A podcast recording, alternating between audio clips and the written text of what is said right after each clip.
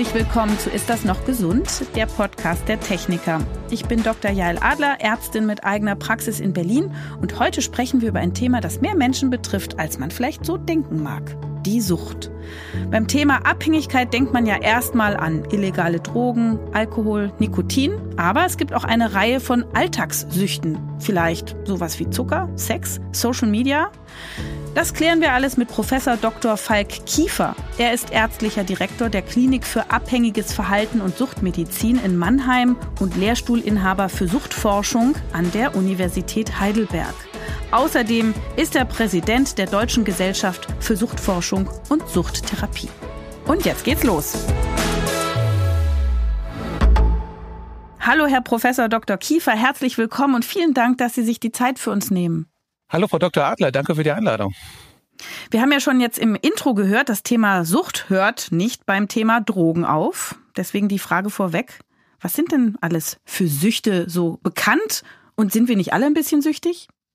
Ganz klassisch sind natürlich die Substanzabhängigkeiten im Vordergrund. Das kennen wir alle aus unserem Alltag, Alkohol und Tabak. Menschen, die irgendwann nicht mehr aufhören können mit dem Konsum, aber natürlich auch die klassischen, heute als illegale Drogen bezeichnete Substanzen, Amphetamine, Kokain, Opiate oder Cannabis. Da reden wir sicherlich noch drüber. Aber es gibt eine Tendenz dahingehend, dass es unter bestimmten Bedingungen auch möglich sein kann, dass ein Verhalten süchtig machen kann. Online-Games, Spiele, Glücksspiele. Aber ich als Suchtmediziner würde ein bisschen vorsichtig sein, den Suchtbegriff einfach so auszuweiten und mehr oder weniger alles als süchtig zu bezeichnen. Dann kann man nämlich nicht mehr genau definieren, worüber man redet. Also das heißt, nicht jeder ist unbedingt süchtig, auch äh, nicht, wenn man eben Sachen besonders gerne und oft macht und sich dazu fast getrieben fühlt. Und Sie sind dann demnach auch nicht süchtig. Oder äh, haben Sie eine Sucht? Nee, ich habe keine Sucht. Ähm, das würde ich als Mediziner immer nach den klassischen medizinischen Kriterien definieren. Und wenn ich die bei mir anschaue, erfülle ich die nicht. Ich habe natürlich auch Vorlieben. Ah. Und letzten Endes ist eine Sucht nichts anderes als eine sehr, sehr ausgeprägte Vorliebe, die über Verstärkungsmechanismen letzten Endes mit entstanden ist. Also wir haben alle aufgrund unserer Persönlichkeit, unserer Natur Vulnerabilitäten, Anfälligkeiten für bestimmte Dinge sensibel zu reagieren und die auch gerne zu mögen. Und da kann eine Vorliebe daraus entstehen, aber die ist in der Regel, und da ist unser Gehirn sehr gut konstruiert, die wird nicht so stark, dass man bereit ist, sein ganzes Leben, seine Gesundheit, seine Familie, seine sozialen Kontakte dafür aufs Spiel zu setzen, sondern gibt es meistens eine Stoppschwelle und es braucht ganz ausgeklügelte Mechanismen, entweder biochemisch, bei den klassischen Suchtstoffen oder über Verstärkungsmechanismen, die in den Glücksspielen konstruiert werden, um das Gehirn zu überlisten, dass diese Vorliebe so groß wird, dass man irgendwann gar nichts mehr anderes machen will. Sie haben ja gerade von Kriterien gesprochen. Können Sie uns die mal aufführen? Ganz klassisch sind es sechs Kriterien im Moment. Das zentrale Kriterium ist, dass man das Verhalten aufrechterhält trotz negativer Konsequenzen. Das ist ja eigentlich klassisch, dass wir Dinge gerne machen, aber irgendwann die begrenzen können, wenn sie mehr Nachteile bringen als Vorteile. Das ist bei Drogen und Suchtsubstanzen irgendwann nicht der Fall. Das wissen die Betroffenen auch, aber können ihr Verhalten trotzdem nur kurzfristig ändern, aber nicht langfristig. Das Zweite ist, dass sich sowas wie Suchtdruck entwickelt, wenn man aufhören will mit dem Konsum oder mit dem Verhalten. Also man nimmt sich immer wieder vor, dieses Verhalten zu ändern, kommt aber wieder darauf zurück, weil man sowas wie ein Kribbeln, Jankern, Jieper, eine Vorliebe oder irgendwas in dieser Richtung empfindet. Das dritte ist, dass man sowas wie eine Toleranz entwickelt. Das heißt, man braucht vielleicht eine immer höhere Dosis. Bei manchen Substanzen entwickelt sich das weiter dann auch zu Entzugserscheinungen, die auftreten können, wobei das gar nicht so sehr im Zentrum einer Abhängigkeit steht. Und ja, die anderen Kriterien bauen sich so darum herum, dass man eben diese starke Vorliebe hat, dass man den Alltag darum gestaltet, damit man dieses Verhalten fortsetzen können und dass sich die Interessen immer weiter verschieben hin zu den Dingen, die mit dem Konsum kompatibel sind. Also wenn man jetzt an Alkohol denkt, macht man zum Beispiel gerne eine Afterwork-Party, aber geht nicht mehr so gerne mit seinen Kumpels wandern äh, oder Schach spielen, weil das vielleicht nicht kompatibel ist mit Alkohol trinken. Also so die Interessen und die Aufmerksamkeit äh, verschieben sich in Richtung dem, was mit dem Suchtmittel zu tun hat. Und die Dinge, die nicht mit dem Suchtmittel zu tun haben, werden immer unattraktiver. Und der Fokus der Aufmerksamkeit geht immer darum. Und das geht ganz unmerklich. Und letzten Endes muss ich noch dazu sagen, man merkt es eigentlich eher, wenn man aufhören will. Also es ist ganz schwer bei Menschen, die so jeden Tag ihren halben Liter Wein trinken oder am Wochenende mal mehr zu sagen, ist das nun abhängig oder nicht sondern sie müssten selber an den Punkt kommen, wo sie sagen, ach, eigentlich müsste ich mal aufhören. Und je nachdem, wie schwer es dann fällt, das Aufhören, ob man nach drei Tagen wieder einknickt und sagt, ach nö, ich will eigentlich doch nicht mehr aufhören, ich fand es eigentlich ganz hübsch, oder ob man das nach drei Wochen merkt und das nicht durchhalten kann, das zeigt einem eigentlich eher, ob da ein Problem vorliegt. Und dann tritt eben dieses mit Suchtdruck auf, eben manchmal auch Entzugserscheinungen und ähm, manchmal merkt man, dass der Alltag einem ohne dieses Suchtmittel gar keinen Spaß mehr macht. Es gibt ja körperliche und seelische Aspekte einer Sucht. Ich frage mich, welche Botenstoffe spielen im Gehirn eine Rolle? Ist das immer derselbe Botenstoffmix oder ist das sehr unterschiedlich? Mhm. Wahrscheinlich auch beeinflusst von, wenn es jetzt um Drogen geht, um das, was man da so zu sich nimmt, weil das ja auch einen Einfluss dann auf den Gehirnstoffwechsel hat. Ja, jetzt kommen wir schon in Medias Res und zu den Na komplizierteren klar. Dingen, die aber auch interessant sind. Zum einen haben Sie angesprochen körperliche und psychische Abhängigkeit. Eigentlich ist die Abhängigkeit nur was Psychisches, was eine physikalische Grundlage hat. Ne? Also wir kennen ja keine Welt, die aus Äther besteht und eine Welt, die aus Materie besteht, sondern natürlich ist alles, was in unserem Körper passiert, auch materiell begründet. Aber die klassischen körperlichen Abhängigkeitserscheinungen waren traditionell immer die Toleranzentwicklung, man verträgt immer mehr Alkohol oder Opiate und die Entzugserscheinungen. Jetzt wissen wir seit einiger Zeit, es gibt auch Substanzen und es gibt Substanzabhängigkeiten, wo es ganz wenig oder keine Toleranzentwicklung und auch keine Entzugserscheinungen gibt. Also zum Beispiel bei Amphetamin und Kokain hat man praktisch keine Entzugserscheinungen und ähm, auch sehr wenig Toleranzentwicklung. Auf der anderen Seite kennen wir Substanzen, da haben wir Entzugserscheinungen, Toleranzentwicklung, die aber nicht abhängig machen. Also klassische Antihypertensiva Bluthochdruckmittel machen Toleranzentwicklung und wenn man sie plötzlich absetzt, auch Entzugserscheinungen. Da kann man überschießenden Blutdruck haben. Das ist nichts anderes als eine Entzugserscheinung. Aber man denkt nicht den ganzen Tag, oh, wann kann ich endlich wieder mein Blutdruckmittel einnehmen? Nein, nein, überhaupt nicht. Und wenn der Blutdruck normal ist, käme niemand dann auf die Idee, sein Blutdruckmittel einzunehmen. Wer aber über eine Schmerzerkrankung vielleicht eine Opiatabhängigkeit entwickelt hat, der wird auch, wenn der Schmerz nicht mehr da ist, häufig an Opiaten kleben bleiben. Und das ist der entscheidende Unterschied also über die initial vernünftige Einnahme, entsteht so etwas wie eine psychische Abhängigkeit, die es ganz schwer macht, auch wenn die ursprüngliche Motivation für die Einnahme gar nicht mehr da ist, davon runterzukommen. Und da kommen die Botenstoffe ins Spiel, die Sie jetzt genannt haben und ein ganz zentraler, der auch die zentrale Endstrecke darstellt, nämlich das Dopamin. Von dem wird ja ganz viel geredet. Ähm, das Dopamin im Belohnungssystem spielt eine ganz große Rolle und wir wissen schon lange, dass es eine zentrale Rolle spielt, wussten aber lange nicht, wie das funktioniert. Und in den, in den populären Medien wird immer noch so ähm, berichtet, dass Dopamin glücklich macht. Ne? Und das wäre ja auch so eine schöne Vorstellung. Dopamin macht uns glücklich und wir wollen ja alle glücklich sein und deswegen nehmen wir immer Substanzen ein, die Dopamin ausschütten. Das tut's aber gar nicht. Das macht es in dieser Region im Belohnungssystem für Sie ganz unmerklich. Sie merken die Dopaminausschüttung nicht, wenn Sie trinken, rauchen oder äh, Cannabis konsumieren. Die klassischen Drogen, die wir kennen, und da gehört Alkohol auch dazu, dazu, aktivieren dieses Belohnungssystem und damit die Dopaminausschüttung dieser Region auf unterschiedliche Weise. Alkohol zum Beispiel sorgt dafür, dass im Gehirn Botenstoffe ausgeschüttet werden. Einer von diesen Botenstoffen ist ein endogenes Opioid. Beta-Endorphin heißt das. Und Opioid ist sowas wie Morphium oder was ist ein Opioid? Ja, ein Opioid ist sowas wie Morphium. Das macht das Gleiche wie Morphium im Gehirn, aber natürlich in viel, viel geringerer Dosis, als man das bei einer Morphium-Einnahme hätte. Aber deswegen macht ähm, Alkoholeinnahme auch so ein bisschen positive Stimulation im Gehirn. Also mhm. da merken wir über dieses Beta-Endorphin, über diesen Botenstoff sowas Positives. Was es nebenbei aber noch macht, über einen Umweg, über andere Botenstoffe, ist, dass es zu einer Dopaminausschüttung im Belohnungssystem führt. Und ähm, Nikotin im Zigarettenrauch macht das auch über andere Rezeptoren, nikotinerge Acetylcholinrezeptoren. Auch das Serotoninsystem spielt eine Rolle, zum Beispiel bei Alkohol und bei bestimmten Substanzen. Und noch zu guter Letzt Amphetamine und Kokain wirken direkt auf dieses Dopaminsystem und machen da eine Dopaminwiederaufnahmehemmung und erzwingen eine Ausschüttung. Aber kurz und gut, auf verschiedenen Wegen mündet das immer in einem Prozess, wo die Einnahme des Suchtmittels zeitlich gekoppelt, das ist ganz wichtig, können wir gleich noch drüber reden, zu einer Dopaminausschüttung führt. Und diese Dopaminausschüttung macht nicht glücklich, aber sie macht im Gehirn etwas. Sie stimuliert nämlich das Lernen. Und da können wir gleich noch drüber reden. Das ist nämlich das zentrale Kern der Suchterkrankung.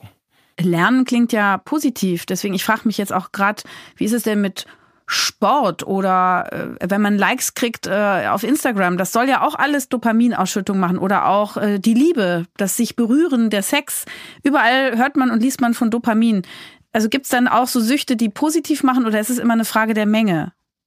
Es gibt, und da gehen wir noch einen Schritt zurück, ja eine Grundlage dafür, warum es Süchte geben kann. Also warum sollte unser Gehirn Mechanismen beinhalten, die einen süchtig machen? Sucht heißt ja eine Fokussierung der Handlungsplanung, der Aufmerksamkeit, der Interessen, der Vorlieben in eine bestimmte Richtung. Ne, also eine gewisse Monomanie, würde ein Psychiater sagen, also dass man so ganz einen Tunnelblick hat auf eine bestimmte Sache. Und das ist ja nicht gesund. Wir müssen ja als lebende Organismen in einer komplexen Welt uns auf verschiedene Dinge konzentrieren. Und jetzt haben wir ganz breite Möglichkeiten, uns in der Welt zurechtzufinden.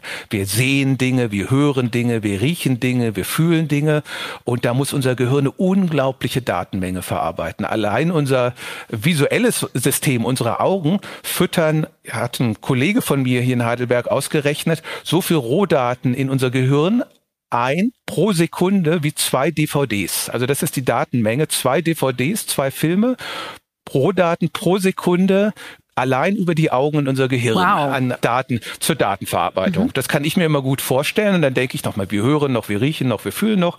Also da muss unser Gehirn unglaubliche Datenmengen verarbeiten und das kann sie, und das ist zumindest mein Weg, mir das vorzustellen, das kann das Gehirn nicht dauerhaft immer wieder neu ohne Voraussetzung gelernt zu haben. Also wir müssen unterscheiden in unserer Kindheit, wir kriegen vielleicht auch schon ein paar Filter mit auf den Weg, was ist wichtig und was ist unwichtig. Mhm. Aber wir schauen wieder auf dieses Belohnungssystem.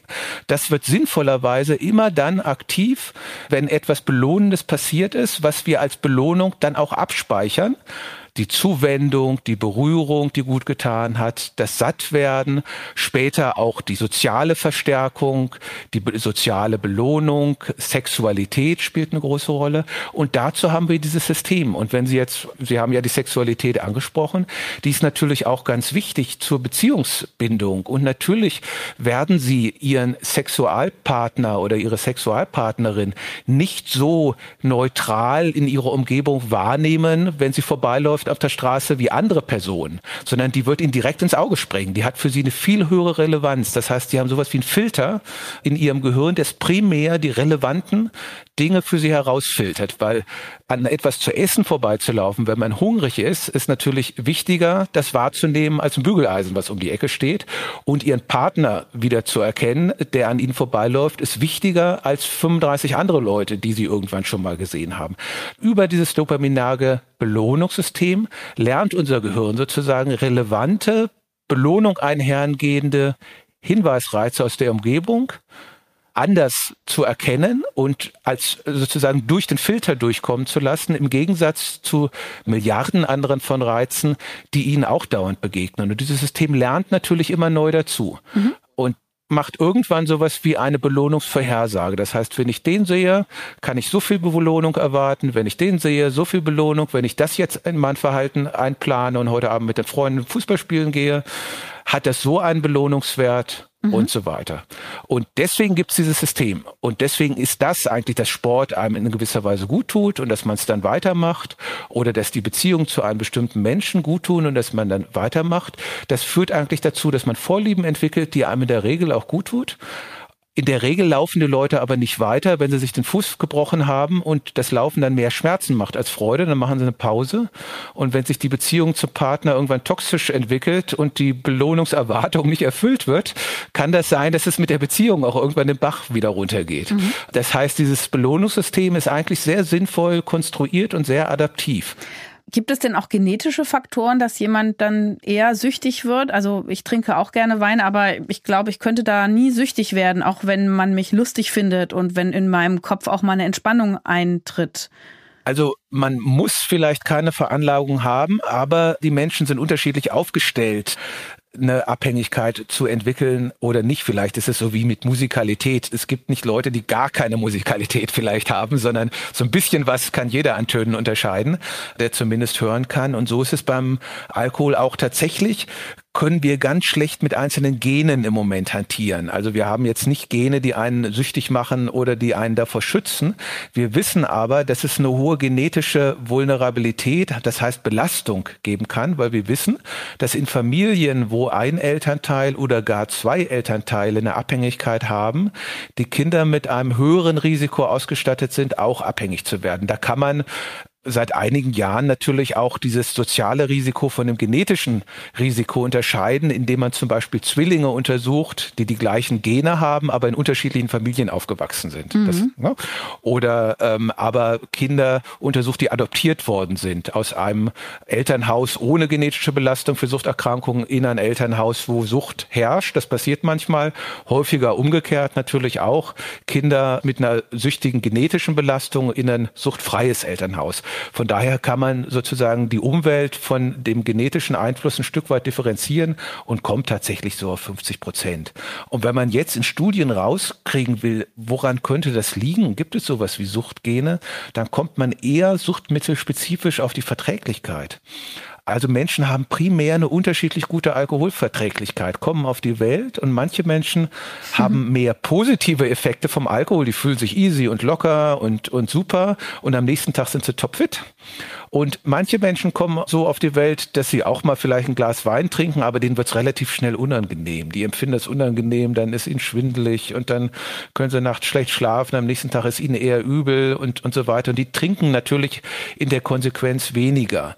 Also von daher haben wir wahrscheinlich keine Gene, die einen süchtig machen, sondern wir haben in erster Linie Gene, die für eine bessere und schlechtere Alkoholverträglichkeit sprechen. Mhm. Und dummerweise ist es so, dass die bessere Alkoholverträglichkeit damit einhergeht, dass man vielleicht auch mehr trinkt in der Folge, weil man es ja besser verträgt. Da spielen die sozialen Bedingungen natürlich wieder eine Rolle. Und wenn man eher Alkohol verträgt und mehr in einer Umwelt lebt, die auch das Alkoholtrinken befördert, dann hat man Risiko, viel zu trinken. Und wenn man viel trinkt, dann spielt irgendwann dieses Belohnungssystem verrückt und dann trinkt man auch weiter, auch wenn irgendwann die Unverträglichkeit eingesetzt hat und wenn das soziale Umfeld sich distanziert, dann ist man in diesem Teufelskreis, dass man eben diesen Tunnelblick hat auf die Kneipe, auf das Bierglas, auf die Menschen, mit denen man trinken kann und so weiter. Wie kann ich denn frühzeitig verhindern, dass sich bei mir eine Sucht entwickelt? Also dass vielleicht so eine Vorliebe, wie Sie es vorhin genannt haben, dann doch irgendwann umschlägt? Ja, bewusst konsumieren. Das ist wichtig. Also möglichst spät anfangen mit Suchtmitteln. Das ist ja eine ganz tolle Erfolgsgeschichte, was das Rauchen angeht. Ne? Rauchen erlaubt ab 16 Jahren in Deutschland. Die Tabakindustrie hat total fokussiert darauf, Jugendliche und Jungerwachsene in das Rauchen hineinzubringen. Warum? Das kann man gut verstehen. Wenn man bis 22, 25 kein süchtiger Raucher ist, wird man es in der Regel nicht mehr. Man kann es zwar noch werden, in der Regel wird man es aber nicht. Das Gehirn ist nicht mehr so anfällig für die Neuentwicklung einer Abhängigkeit in diesem Alter. Deswegen ist es natürlich cool, wenn man 16-Jährige oder 18-Jährige ähm, noch in die Abhängigkeit reinbringt, kaufen die 40 Jahre lang eine Packung durchschnittlich Zigaretten am Tag. Und das muss man sich mal hochrechnen, wie viel Stammkundschaft man sich darüber einkauft. Und die Politik hat es ja über Jahrzehnte nicht geschafft, dieses Geschäftsmodell zu unterbinden erst das Bundesverfassungsgericht über diese Konsequenzen, die gefolgt sind für den Nichtraucherschutz. Und dadurch mussten ja die Raucher plötzlich vor die Tür gehen zum Rauchen, konnten nicht mehr in der Disco und knapp und dadurch ist Rauchen aus der Gesellschaft herausgefallen. Seit dieser Entscheidung des Bundesverfassungsgerichts rauchen nur noch halb so viele oder weniger als halb so viele junge Adoleszente, junge Erwachsene, weil die einfach nicht mehr so selbstverständlich eingestiegen sind. Das heißt, je später man anfängt mit dem Rauchen und je höher die Schwelle ist, den Konsum zu beginnen, umso mehr ist man geschützt, abhängig zu werden. Das heißt, ich habe gar kein so großes Problem damit, wenn Erwachsene irgendwann anfangen, mal irgendeine Substanz zu probieren. Die rutschen nicht alle schnell in die Abhängigkeit. Bei Amphetamin und Kokain kann es schneller gehen, bei Alkohol und Cannabis langsamer. Aber das Problem für die ganzen Suchterkrankungen ist die Zeit zwischen 13 und 25, würde ich jetzt mal sagen. Wer da sicher durchkommt, und keine Abhängigkeit entwickelt, der hat eine ganz große Chance, auch den Rest seines Lebens ohne Abhängigkeit durchzukommen. Das heißt, wenn man konsumiert, bewusst konsumieren, sich klar machen, ob man das will oder nicht, ob man in so eine Routine reinkommt und die Gefahren sehen, dass man die Kontrolle über den Konsum verlieren kann, wenn man zu viel konsumiert. Wollen wir das auch für Alkohol dann einführen? Im Moment ist die Situation ja so, dass nicht nur 16-jährige niedrigprozentige, in Anführungsstrichen, Alkoholiker kaufen können, wie Bier und Wein, sondern ab 14 Jahren auch mit den Erziehungsberechtigten konsumieren dürfen. Also die Eltern dürfen mit ihren 14-jährigen Kindern Alkohol und Wein konsumieren, um sie an den Alkohol mal ein bisschen heranzuführen. Ab 16 dürfen die Jugendlichen dann selber kaufen und ab 18 steht auch das Spirituosenregal offen. Und das führt sicherlich dazu, dass wir in Deutschland 1,6, 1,8 Millionen Abhängige haben. Weil wenn auch Jugendliche und junge Erwachsene später anfangen, zu trinken und später anfangen, viel zu trinken, werden wir viel weniger Abhängige in Deutschland haben. Mhm. Also Alkohol müsste später eingeführt werden, wenn bewusst genossen und es muss auch uncooler werden.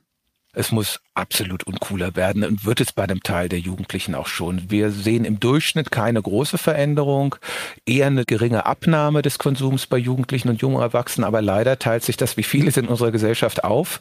Wir haben dummerweise mehr Jugendliche, die Binge-Drinking, also Komasaufen betreiben und zu viel trinken und aber auch ein Teil der Jugend, die deutlich weniger trinken, als das noch vor Jahren der Fall war, die mehr auf ihre Gesundheit achten, mehr auf ihre Fitness achten. Also wir brauchen mehr Dinge, die den Jugendlichen Spaß machen und positive Bestätigung bringen, die nicht mit Trinken zu tun haben. Also das ist ein ganz wichtiger Ansatzpunkt.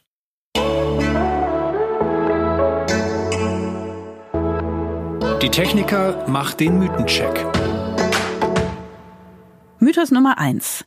Betroffene müssen erst den Tiefpunkt erreichen, bevor sie mit ihrer Sucht brechen können. Betroffene müssen so früh wie möglich behandelt werden, weil je früher man Suchterkrankungen behandelt, umso größer ist der Behandlungserfolg und der Tiefpunkt führt oft dazu, dass man aus dem schwerer rauskommt und auch gar keine Anknüpfungspunkte mehr findet, um sich helfen zu lassen. Mythos Nummer zwei. Sucht geht immer auch mit Kontrollverlust einher. Ja, weil man Sucht tatsächlich erst merkt, wenn man sein Verhalten ändern will und es nicht kann. Und damit ist ja die Kontrolle verloren gegangen. Deswegen ist das ein ganz zentrales Kriterium. Mythos Nummer drei. Um von der Sucht loszukommen, müssen Betroffene sich nur genug anstrengen, dann klappt das schon. Ja, wenn es so wäre, dann wäre es keine Sucht. Die Menschen, die zu uns kommen, die haben das schon hundert oder tausendmal probiert. Dementsprechend ist die Definition einer Suchterkrankung daran gebunden, dass es eben nicht reicht, nur guten Willen und ein bisschen Anstrengung zu zeigen. Das war der Mythencheck der Techniker. Wie kann man denn heute eine Sucht effektiv behandeln? Eine Sucht kann man umso besser behandeln, je früher man die Betroffenen in die Behandlung bringt. Und das Problem bei den Suchterkrankungen, nicht nur in Deutschland, sondern fast auf der ganzen Welt, ist, dass wir erst die Spätformen in der Klinik oder in der Ambulanz sehen. Wir müssen offener und unstigmatisierender mit dem Thema umgehen. Von den Alkoholabhängigen werden nur 10 Prozent der Abhängigen in Deutschland überhaupt behandelt. 90 Prozent kommen nie in ein Suchtbehandlungssystem herein. Und das ist das Problem. Also wenn wir effektiver behandeln wollen, müssen wir aus diesem Alltagsalkoholismus heraus und Menschen, ohne sie in die Ecke zu drängen, Hilfsangebote machen und weniger sagen, du bist Alkoholiker, du brauchst Hilfe, sondern sagen, dein Alkoholkonsum hat einen Umfang erreicht, der dazu führt, dass du kürzer leben wirst, dass dein Diabetes nicht eingestellt werden kann, dass du depressiv bist, dass du Probleme am Arbeitsplatz hast. Du müsstest versuchen, weniger zu trinken. Ich will dir dabei helfen, die Dinge zu bewältigen ohne Alkohol. Und du musst verstehen, welche Funktion Alkohol in deinem Alltag hat. Und ich kann dir dabei helfen, das zu ändern. Das sind die wesentlichen Punkte. Also bevor das Kind in den Brunnen gefallen ist, Hilfsangebote zu machen. Und die gibt es sowohl in Suchtberatungsstellen, das ist ganz niedrigschwellig, die gibt es in jeder Kommune. Man kann den Hausarzt mit dem Thema ansprechen. Umgekehrt sollte der Hausarzt einen auch selber ansprechen, wenn er die Vermutung hat, dass der Alkoholkonsum mit anderen Krankheitsbildern, die er sieht, ähm, in Verbindung stehen sollte. Und dann nicht Sorgen haben, dass man damit Menschen stigmatisiert, sondern Hilfsangebote damit verbindet. Ihre Patienten, was haben die denn alles für Süchte?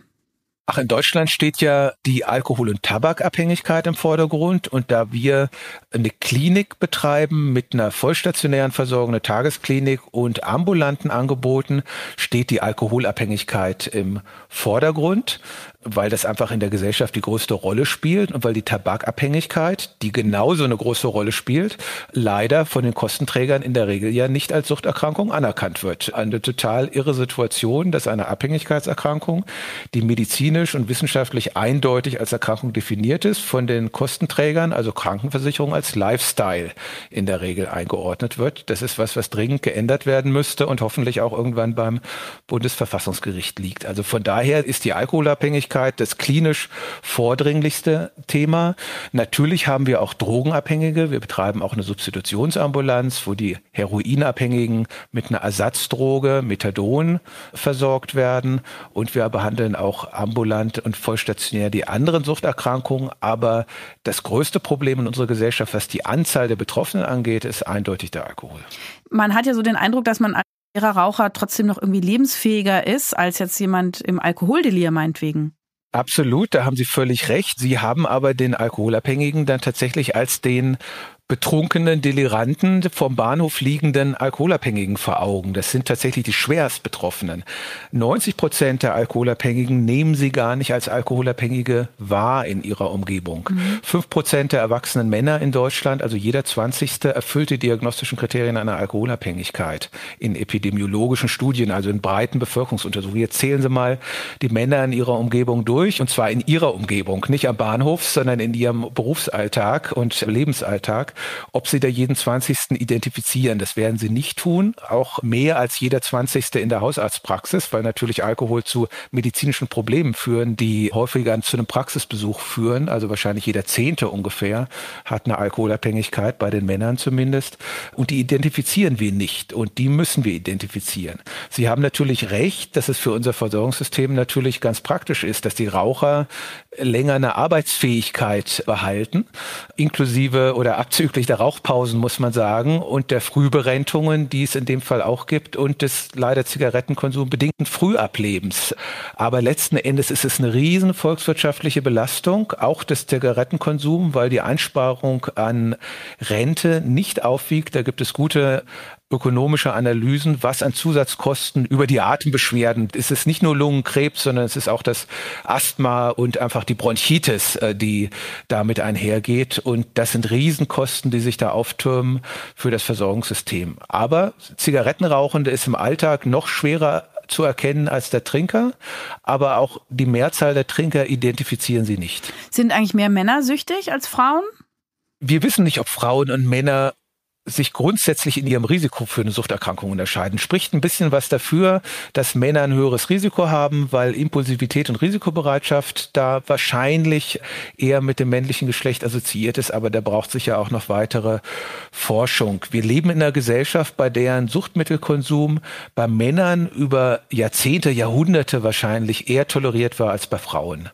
Und äh, gerade in den Lebensaltern, wo man sich ja Suchtmittelkonsum angewöhnt, in der Adoleszenz, im jungen Erwachsenensein, spielt natürlich die soziale Kontrolle eine Rolle, ob man mehr oder weniger konsumiert. Und es könnte sein, dass das immer noch dazu beiträgt, dass in Bezug auf Alkohol zum Beispiel oder Zigaretten Frauen weniger betroffen sind. Bei den Zigaretten sehen wir, dass die höhere Toleranz gegenüber dem Zigarettenkonsum bei Frauen seit den 60er, 70er Jahren dazu führt, dass Frauen, junge Frauen inzwischen genauso häufig konsumieren wie junge Männer.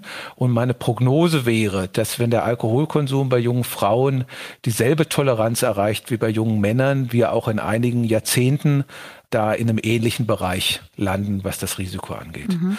Wir haben ja auch Suchterkrankungen, die häufiger bei Frauen sind, nämlich die Medikamentenabhängigkeit, die klassischen Benzodiazepine, Beruhigungsmittel, angstlösende mhm. Substanzen, mhm. Schlafmittel.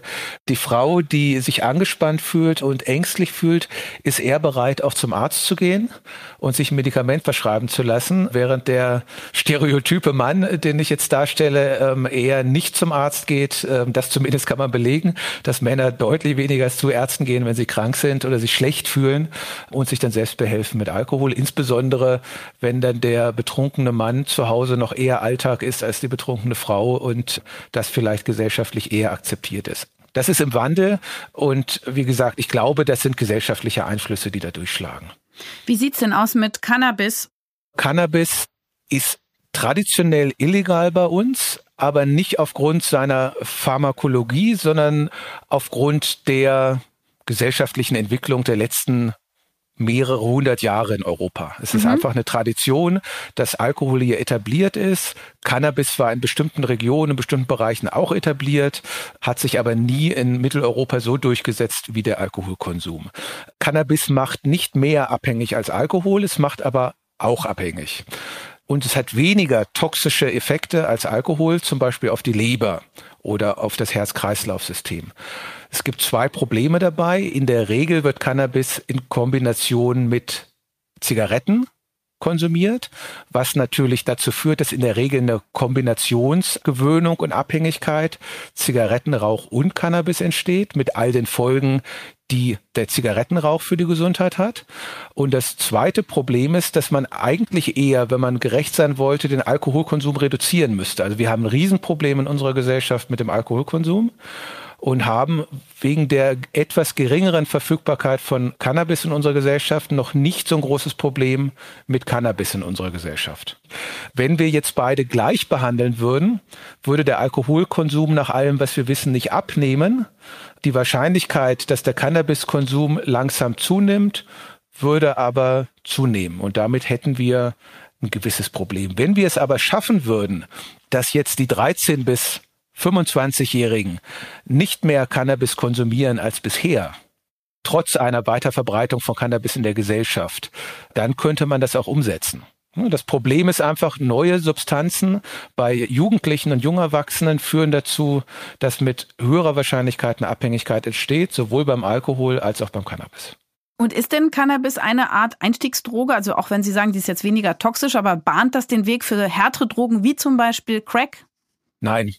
Wenn, dann nur durch die gesellschaftlichen Bedingungen, nämlich dass man in Kontakt zu Dealern gerät, die einem vielleicht auch anderes verkaufen wollen. Also sozial kann es eine Einstiegsdroge sein, solange Cannabis illegal ist und man sich illegal dann bei einem Drogenhändler was besorgen muss. Solange ist es eine Einstiegsdroge. Wenn es nur noch legal vorhanden wäre und nicht mehr bei Dealern, das muss man erstmal hinkriegen, dann wäre es keine Einstiegsdroge. Oder genauso viel Einstiegsdroge wie Tabak oder Alkohol. Es gibt ja eine ganze Reihe von Substanzen, die man über einen Dealer bekommen kann. Was ist denn da so leider auf dem Markt gerade?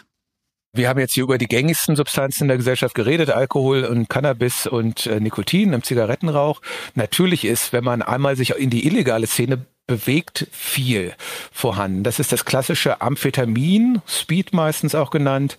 Das ist ein Stimulanz, was aktiver macht, wacher macht, was einem so ein Gefühl von Grandiosität auch manchmal verleiht, aber insbesondere die Aktivität, auch das sexuelle Empfinden häufig erhöht und sehr schnell abhängig machen kann. Das ist so ein direkter Kick in das Belohnungssystem. Das macht unglaublich viel Dopaminaktivierung in dem Belohnungssystem und äh, führt sehr schnell in eine Abhängigkeit hinein, ist von daher sehr gefährlich. Kokain hat über einen ähnlichen pharmakologischen Weg auch einen ähnlichen Effekt führt auch dazu höhere sexuelle Stimulierbarkeit, höhere Aktivität, höheres Belohnungsempfinden, Grandiositätsgefühle und so weiter. Kokain ist dann besonders gefährlich, wenn man es nicht durch die Nase konsumiert. Also das ist schon gefährlich genug, das zu sniffen, sondern wenn man es als Crack raucht in so einer Basenform, die dann schnell, unglaublich schnell ins Gehirn geht. Und damit erlebt man offensichtlich sehr starke Kicks und zwar nicht nur einen, sondern mit jeder Inhalation einen weiteren. Also man hat da ununterbrochen so eine kurzzeitige Anflutung und wieder eine Anflutung und wieder eine Anflutung, macht von daher noch viel, viel abhängiger als das klassische Kokain und ist eine Riesengefahr und die Auswirkungen, die Extremauswirkungen einer Abhängigkeit sieht man insbesondere auch bei den Crack-Konsumenten, dass die wirklich nur noch von Rausch zu Rausch leben können, dass sie immer nur Minuten, halbe Stunden dazwischen haben, bis sie wieder neuen Stoff brauchen.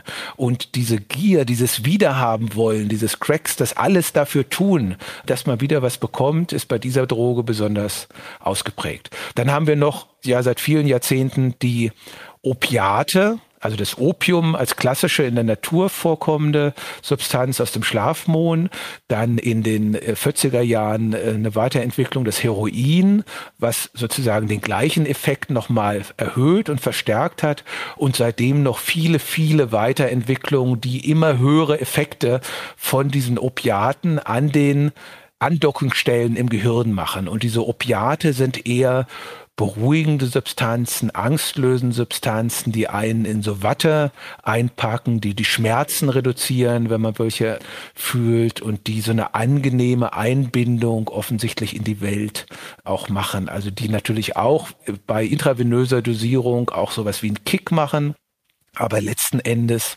offensichtlich ganz anders als die Amphetamine ein eher so warm einpacken und sehr stark eben mit so einem Gefühl der Belohnung, der Zuwendung, des äh, bei sich Seins auch verbunden sind. Auch eine Substanz mit einem sehr hohen Abhängigkeitspotenzial, gerade bei einem intravenösen Konsum, der halt so einen starken Kick macht und dementsprechend haben wir auch sehr viel Heroinabhängige in der Regel in Deutschland, die gar nicht mehr von ihrer Droge runterkommen, sondern in Spezialambulanzen dann mit Drogenersatzstoffen versorgt werden müssen, damit sie nicht mehr zwischen Rausch und Beschaffungskriminalität hin und her gerissen sind, sondern im Rahmen einer kontinuierlichen Abdeckung mit diesen Opiaten tatsächlich wieder in soziales Alltagsleben hineinfinden können. Was ist mit Partydrogen? Ja, Ecstasy, auch ein Stimulanz, MDMA, eine Substanz, die brauche ich wahrscheinlich gar nicht genauer erklären, in der Disco-Party-Raver-Szene groß rausgekommen ist, weil sie offensichtlich auch zum einen stimulierende Charakter hat, also man bleibt länger wach, man hält länger durch, man ist aktiver auf der Tanzfläche, man schafft mehr, man fühlt sich sozial kompetenter, ist kontaktfreudiger und hat aber offensichtlich auch durch die Stimulation damit auch eine positive Verstärkung, auch so ein Grandiositätsgefühl. Ich denke, im Vordergrund steht auch das in diesem Raum mit der Musik sein, mit dem Beat sein und das über Stunden, manchmal auch Tage durchzuhalten. Also das ist so ein amphetaminartiger Effekt, der sich ein bisschen mischt mit einem Effekt dieses in der Welt sein, so ein ozeanisches Gefühl, ganz von sich selbst absehen zu können. Und es kann alles süchtig machen auch. Diese Substanzen können süchtig machen. Das ist ja das Problem. Ich kann eine andere Substanzgruppe nennen, die auch im Gehirn eine Menge macht, die Halluzinogene. Die Pilze. Die Pilze zum Beispiel, Psilocybin oder LSD, Lysergsäure ähm, haben auch schon viele gehört. Das sind auch Substanzen, die bunte Sternchen im Gehirn machen, die auch so ozeanische Gefühle machen, die Halluzinationen machen, alles möglich, die machen aber nicht abhängig. Mhm.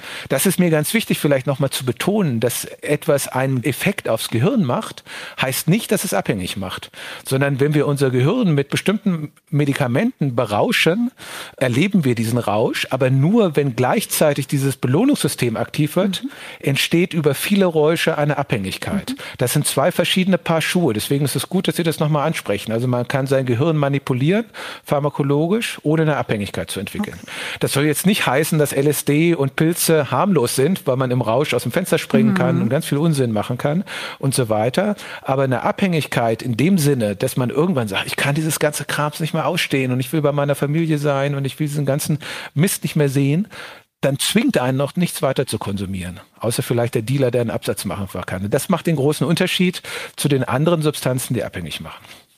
An wen können sich denn Betroffene wenden, gerade wenn sie anonym bleiben wollen und erstmal schamfrei über ihre Probleme sprechen möchten?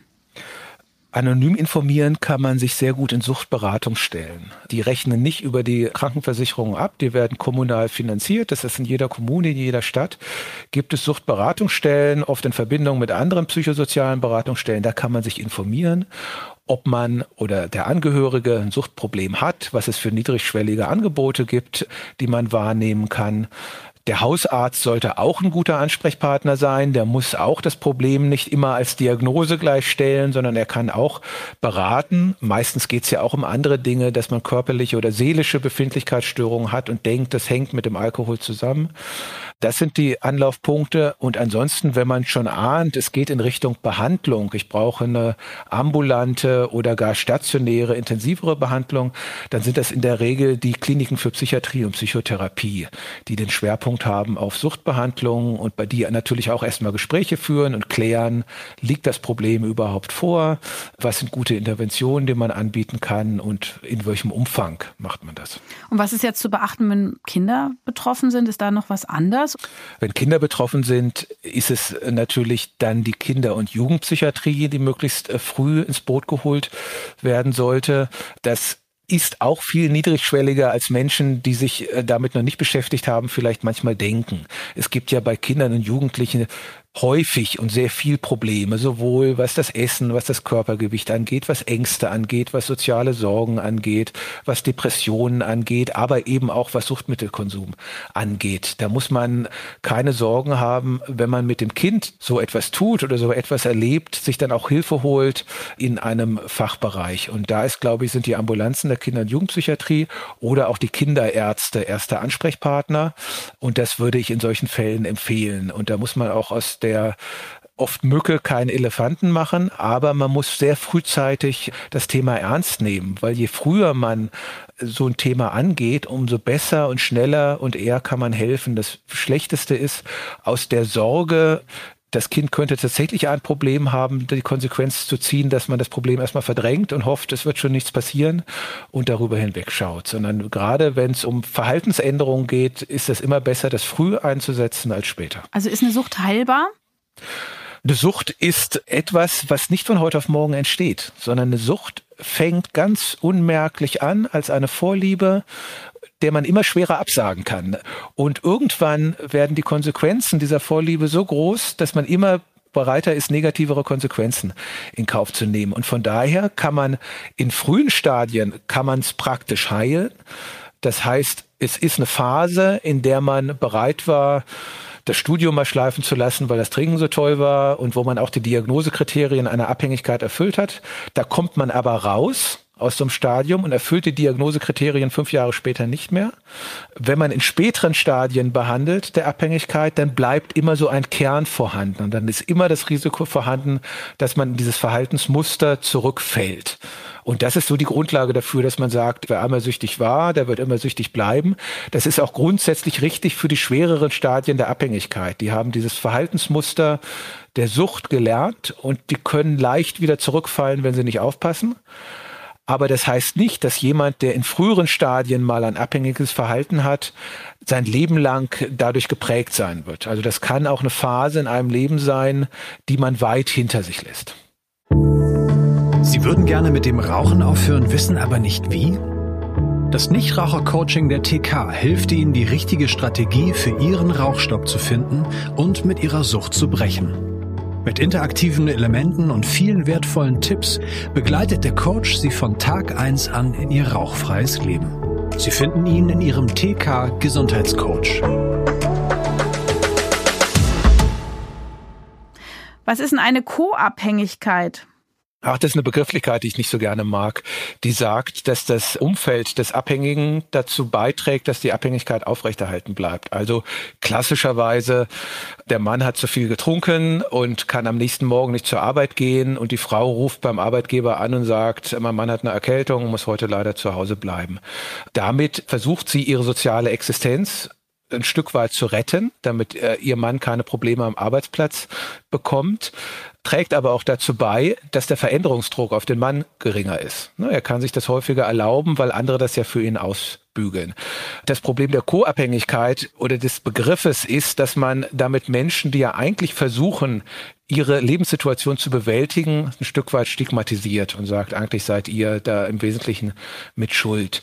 Man kann dieses Konzept benutzen, um die Betroffenen aufzuklären, dass sie eigentlich gar nicht richtig gut helfen, wenn sie immer dem Suchtpatienten den Rücken frei halten und gar keine Veränderungen motivieren.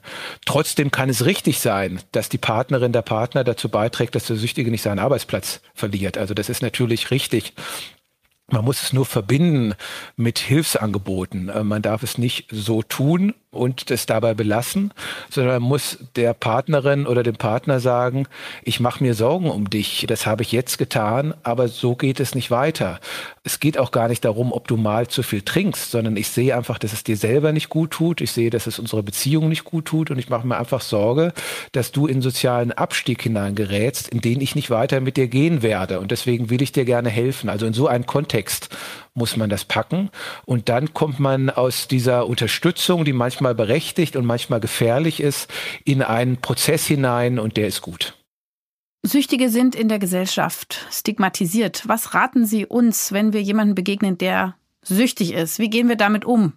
Wir können dann damit umgehen, wenn wir eine soziale Beziehung zu ihm oder ihr haben. Ähm, es, es, hilft weder ihm noch äh, demjenigen, der es anspricht, äh, wenn man sich fremd ist, sowas in den Raum zu hauen.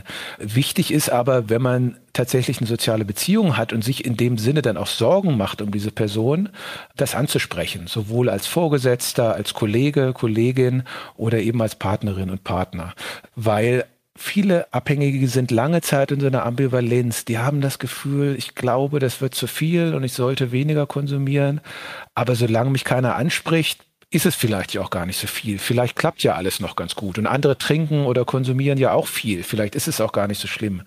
Und deswegen ist es für die Selbsteinschätzung des Betroffenen wichtig, eine Rückmeldung dazu zu kriegen, dass anderen das auffällt, dass es zu viel ist. Und wenn man eine Beziehung hat, kann man das eben auch so rüberbringen, dass es nicht als Vorwurf definiert ist, sondern dass es nachvollziehbar mit der Sorge verbunden ist und mit dem Hilfsangebot dann sollte man das auf keinen Fall versäumen. Und dann geht es eben nicht darum zu stigmatisieren, du bist alkoholabhängig, sondern dein Alkoholkonsum oder dein Cannabiskonsum oder dein was auch immer Konsum führt dazu, dass viele Dinge nicht mehr funktionieren. Und ich mache mir Sorgen um dich oder um uns und um unsere Zukunft.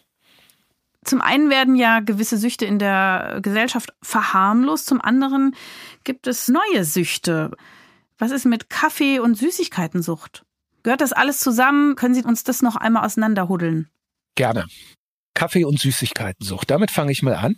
Kaffee macht eine Toleranzentwicklung. Das heißt, der Körper gewöhnt sich an das Koffein. Zum Beispiel die Verdauung adaptiert sich an diesen verdauungsfördernden Effekt. Und das Wachwerden morgens wird ein Stück weit stimuliert durch das Koffein und kann von daher auch sowas wie Entzugserscheinungen machen. Koffein führt aber nicht zu einer psychischen Abhängigkeit in dem Sinne, dass man so einen Tunnelblick kriegt. Ähm, das heißt, wenn man Koffein entwöhnt ist, wird man nicht viel arbeiten dafür oder negative Konsequenzen in Kauf nehmen dafür, dass man weiter Koffein konsumiert. Von daher ist Koffein fälschlicherweise als Abhängigkeitssubstanz eingeordnet. Es ist keine Droge, aber man kann sich körperlich ein bisschen dran gewöhnen, so ähnlich wie an das Hochdruckmittel. Das zweite, Süßigkeiten. Süßigkeiten sind Verstärker und wirken auf das Belohnungssystem.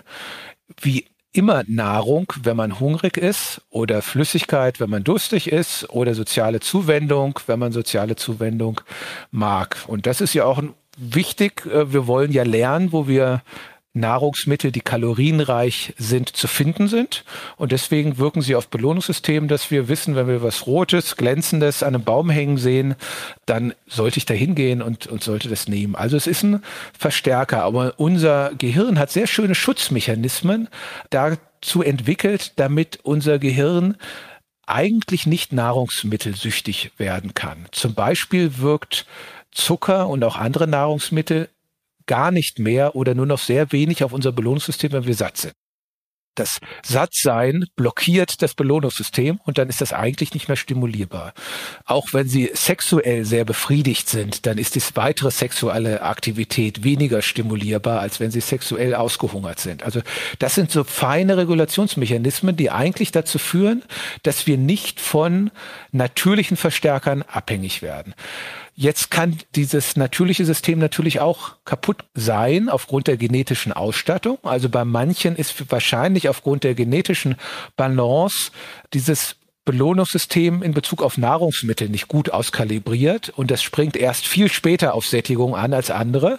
Das heißt, man gewöhnt sich höhere Konsummengen an und damit auch ein höheres Körpergewicht. Das könnte sein. Es kann aber auch sein, dafür spricht auch einiges, dass man über einen Überkonsum, der eigentlich gar nicht von Hunger getrieben war, sondern von sozialer Stimulation, diese hemmenden Mechanismen kaputt macht.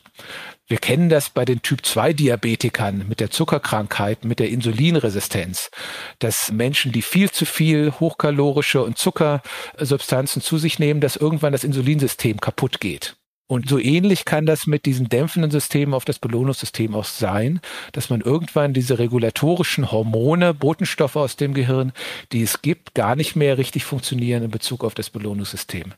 Und das könnte ein Grund sein, warum man bei manchen Menschen das Gefühl hat, vielleicht entwickeln die doch sowas wie eine Sucht auf Zucker. Jetzt kann ich noch was sagen zu Gaming und Gambling, also Glücksspiel und Internet-Glücksspiel. Äh, und auch Likes. Ne? Sie haben ja von die Frauen angesprochen, die gerne ähm, Likes auf ihre, was weiß ich, Beauty-Shots oder so bekommen. Warum kann man von Spielen süchtig werden? Also da ist unser Gehirn eigentlich auch sehr gut gefeit dafür. Und es gibt auch kaum Menschen, die von sowas wie Würfelspielen oder Malefiz oder Mensch ärger dich nicht abhängig werden. Jetzt lässt sich über Glücksspiele natürlich auch sehr viel Geld verdienen. Und deswegen ist um Glücksspiele herum eine Riesenindustrie entstanden. Und so eine Industrie, die entsteht, möchte natürlich immer Geld mit ihren Spielen verdienen. Das heißt, sie guckt danach und nutzt psychologische Erkenntnisse. Wie kriegt man denn Menschen dazu, dass sie angefixt werden? Also, dass das Belohnungssystem stimuliert wird beim Spielen und dass man so richtig immer tiefer reingesogen wird. Und da hat man einige Erkenntnisse gewonnen, nämlich, dass man dieses Belohnungssystem möglichst häufig hintereinander stimulieren muss. Es reicht nicht, wenn man nach einem Stunde Spiel gewonnen hat, sondern man muss Gewinne im Sekunden- oder Minutentakt kriegen. Also man muss ganz viele Stimulationen kriegen. Dann muss man am Anfang erstmal angefixt werden. Also man muss Geschenke kriegen. Also man muss mehr kriegen, als man erwartet hat und über diese Geschenke, die man kriegt, immer mehr erwarten und mehr erwarten und dann irgendwann kriegt man immer weniger Geschenke und dann ist man bereit dafür zu arbeiten. Dann ist man bereit, negative Konsequenzen dafür einzugehen, also Zeit zu investieren oder noch Zusatzgeräte, Zusatzwaffen zu kaufen oder mehr Geld in den Automaten. Dann gibt es noch so Mechanismen, dass die Belohnungsvorhersage ausgetrickst wird ganz strategisch, indem das Gehirn ja immer versucht, Muster zu erkennen, wann kriege ich eine Belohnung oder nicht. Und die Automaten früher, die einarmigen Banditen und heutzutage mehr im Internet, die Spiele so konstruiert sind, dass immer wieder unser Unterbewusstes glaubt, man hat ein Muster bekommen und gewinnt was und dann gewinnt man aber nicht, aber man gewinnt fast. Und so Fastgewinne werden auch ein Stück weit positiv beantwortet. Ne? So wie die Sportredakteure immer sagen, oh, der Stürmer ist klasse, er hat schon die fünfte Chance sich erarbeitet. Ne? Das heißt, er hat fünfmal daneben geschossen, aber er stand fünfmal fast siegreich vom Tor. So ähnlich ist das, wenn man am einarmigen Banditen steht und zwei Kirschen in Reihe hat und die eine Kirsche steht noch oben drüber. Das ist ein Fastgewinn. Und der wirkt auch schon ein Stück weit belohnt. Man hat es fast geschafft, obwohl es eigentlich ein Verlust ist. Und damit hat man ganz viele Prozesse eingearbeitet, mit denen es gelingt, ein eigentlich vor einer Verhaltensabhängigkeit gefeiltes Gehirn doch in so einen Prozess hineinzuziehen, dass man, obwohl man objektiv verliert, immer wieder das Gefühl hat, ich sollte es nochmal probieren und ich habe Lust dazu. Dazu kommt bei den Internetspielen ja häufig, dass es Multiplayer-Games sind für mehrere Menschen gleichzeitig, wo dann auch soziale Kontexte mit integriert wird. Ähm, das heißt, man hat gemeinsame Spielfreunde, die man enttäuschen würde, wenn man nicht mitspielt, die bestimmte Level erreichen, die man auch erreichen muss. Also dazu kommt noch das, was den sozialen Kontakt ausmacht und das ist es am Ende auch über die sozialen Medien ausgenutzt, über das Liken, was nichts anderes ist als so eine kleine dopaminerge Stimulation, die immer wieder kommt. Und da, glaube ich, ist es am Ende im Wesentlichen die Masse, die kommt. Die Masse über nicht 10 Likes oder 50 Likes, sondern hunderte von Likes und über neue Bilder und noch mehr Likes und neue Bilder und noch mehr Likes, die dazu führen, dass auch so eine Gewöhnung entsteht und vielleicht auch am Ende sowas wie Entzugserscheinungen, dass es einem fehlt und dass man sich einsam fühlt und dass man natürlich andere, das ist auch ein wichtiger Punkt bei Suchterkrankungen insgesamt, dass man andere positive Dinge in seinem Leben ja immer mehr vernachlässigt, nämlich echte soziale Kontakte, Sport, Musik, was auch immer einem früher mal Freude gemacht hat. Und von daher die Ausrichtung auf die eine Belohnung immer größer wird. Und wenn man das über die sozialen Netzwerke auf die Likes gebracht hat, kann das auch in den Fokus kommen. Aber natürlich hat jetzt äh, Facebook und geliked werden von Facebook kein Abhängigkeitspotenzial wie Amphetamine oder Kokain oder Heroin, eher so wie viel positive Zuwendung, soziale Kontakte auch stimuliert und das in etwas höherer Dosis. Lieber Herr Professor Kiefer, das war sehr interessant. Ich denke, das ist ein sehr, sehr komplexes und riesengroßes Thema, aber Sie haben das so anschaulich erklärt. Und auch die Bedeutung vom Dopamin haben wir alle gut verstanden. Und ich würde jetzt immer gucken, dass wir wohldosiert beglückendes und gesundmachendes Dopamin in uns kreieren und eben nicht dieses Suchtdopamin. Vielen, vielen Dank für Ihre Zeit. Wunderbar, hat Spaß gemacht. Danke. Das war's für heute. In einem Monat erscheint die nächste Folge von Ist das noch gesund? Vielleicht habt ihr ja ein paar Minuten Zeit bis dahin, uns in eurer Podcast-App zu bewerten oder vielleicht habt ihr Fragen, Kritik, Themenvorschläge. Wir freuen uns, wenn ihr uns schreibt und zwar an podcast.tk.de oder ihr nutzt einfach die Social-Media-Kanäle der Techniker. Danke euch fürs Zuhören. Ich freue mich schon aufs nächste Mal. Tschüss, eure Jail Adler.